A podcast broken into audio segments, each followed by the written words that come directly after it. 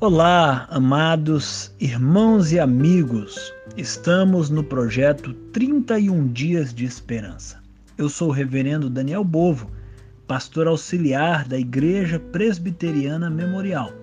E a meditação de hoje é sobre o tema Herdeiros segundo a Esperança. Essa meditação é com base no texto de Tito, capítulo 3, do verso 4 ao verso 7. Diz assim a palavra do Senhor: quando, porém, se manifestou a benignidade de Deus, nosso Salvador, e o seu amor para com todos, não por obras de justiça praticadas por nós, mas segundo sua misericórdia, ele nos salvou mediante o lavar regenerador e renovador do Espírito Santo, que ele derramou sobre nós ricamente por meio de Jesus Cristo, nosso Salvador, a fim de que, justificados por graça, nos tornemos seu herdeiros, segundo a esperança da vida eterna. Amém, queridos. Essa palavra tão apropriada, não é? Para os nossos dias e tão apropriada para esse tema que estamos desenvolvendo acerca da esperança. E não é como falarmos sobre esperança se não falarmos sobre a verdadeira esperança. A verdade é que vivemos em tempos de falsas esperanças.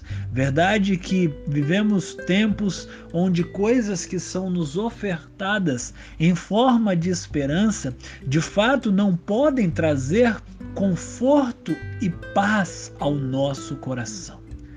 A realidade da vida é uma realidade em muitos momentos de luta e de dificuldades. Passamos por provas, passamos por dificuldades. E talvez a pergunta que eu possa fazer, ou que você mesmo já tenha feito, é: por que tanto sofrimento? Por que tantas lutas e tantas dificuldades? Esse texto nos traz uma luz em meio a toda essa névoa de dúvida e de falta de esperança diante das circunstâncias. A palavra do Senhor então nos afirma, a partir deste texto, que quando a benignidade de Deus se manifestou em nós, o seu amor foi derramado sobre os teus os filhos dele, e isso não foi feito por obras de justiça, algo que é maravilhoso, mas segundo a misericórdia de Deus, segundo a sua bondade.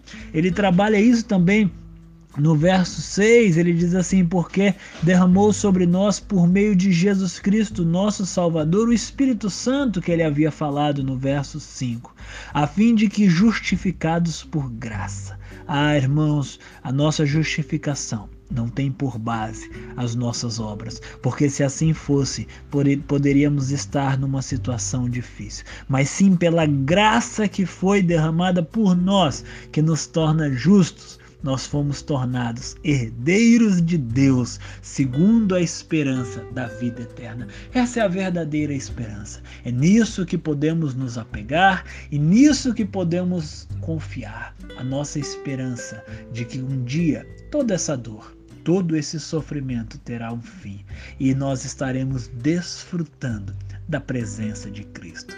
Que o Senhor te abençoe e te dê um dia em Sua presença. Um abraço fraterno.